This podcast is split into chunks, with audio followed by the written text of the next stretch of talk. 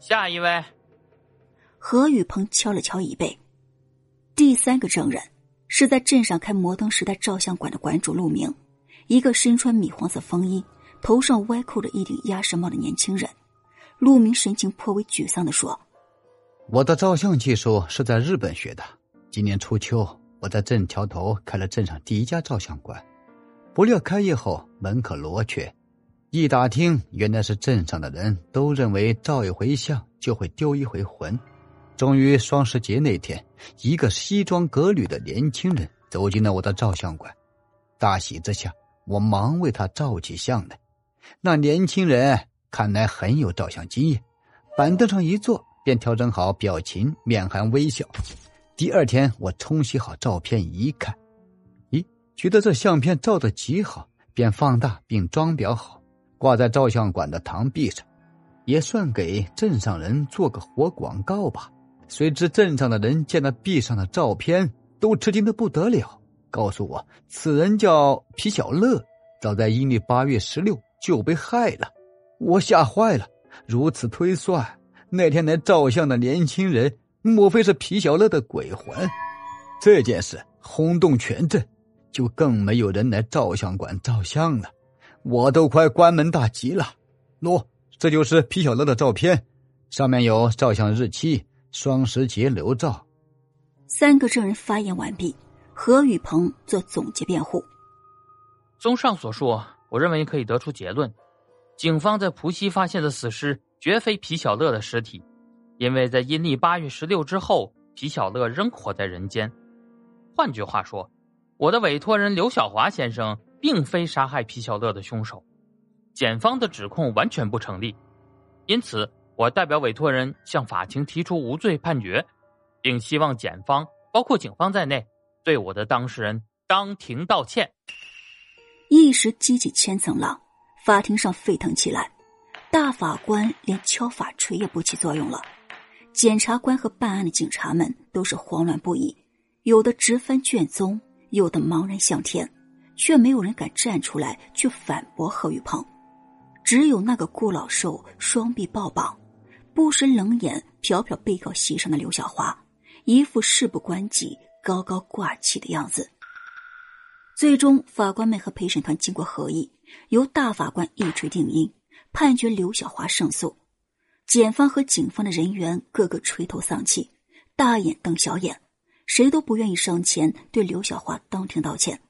这时，顾老寿站了起来：“大家都是有脸面的人，只有我。”快退休了，无所谓了，就让我去向刘小华先生道歉吧。顾老寿来到高昂着头、鼻孔朝天的刘小华面前，这时正要搀扶二少爷无罪出庭的刘老忠惊讶的认出，这这不是常在弄堂口同自己唠嗑的修鞋匠吗？原来他竟然是一个老警察，他瞒着同行化妆查案呢。顾老寿并没有对刘小华鞠躬。而是突然出手，他一把扯下了他的头发，揪掉了他的小胡须，又挑落了他的伪装眼镜。请大家仔细看看，他是谁？原来这刘小华的大背头居然是一个假发套，连小胡须也是假的，那个金丝边框的眼镜倒是真的，竟然是皮小乐！镇上的人不约而同的惊呼起来。离刘小华最近的刘老忠更是吃惊的直揉眼睛，嘴巴张的能塞下一个鸡蛋。刘小华，不，皮小乐惊慌之下就要往外跑，却被顾老寿咔嗒一声，重新用手铐铐在了被告席的横栏上。这下法庭全乱了套，皮小乐成了注目的焦点，各路记者的照相机对着他噼里啪啦的拍个不停。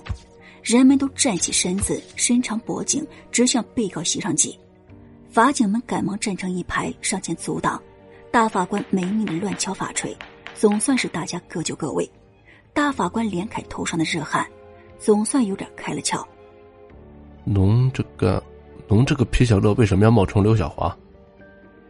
可可是那个刘小华到哪儿去了？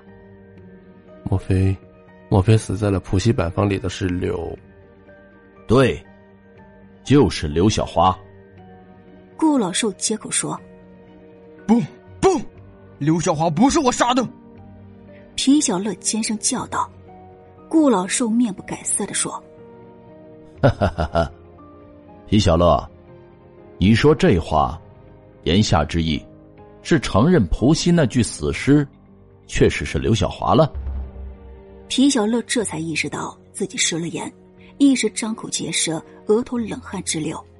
这时着急的除了皮小乐之外，还有他的辩护律师何雨鹏。何雨鹏挤上前，结结巴巴的对顾老叔说。请你不要对我的委托人设置语言陷阱。又从皮包里抽出了一卷材料，反诘道：“蒲溪，蒲溪那具死尸不是刘小华的，因为根据你们警方的问讯记录，刘小华第二天还在大通旅社接受过你们的问讯呢。”顾老寿对何雨鹏嘲讽了一笑：“哼，别忘了，你的委托人是刘小华，现在怎么倒为皮小乐辩护了呢？”嗯。接着，他从衣兜里拿出两张照片。还是让事实说话为好。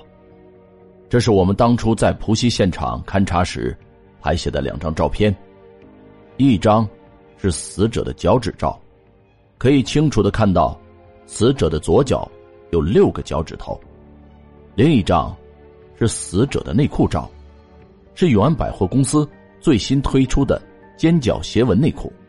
在小开门中间最为时髦，老钟啊，我想你应该能够从两张照片中认出死者到底是谁了吧？我记得你说过，你家二少爷的左脚有六个脚趾头。刘老忠接过照片，顿时泪眼婆娑。呃，是，是我家二少爷，没错，我我家二少爷。乳名小六子，就是因为他的左脚有六个脚趾头。这条尖角斜纹内裤是二少爷特意吩咐我去永安公司买的。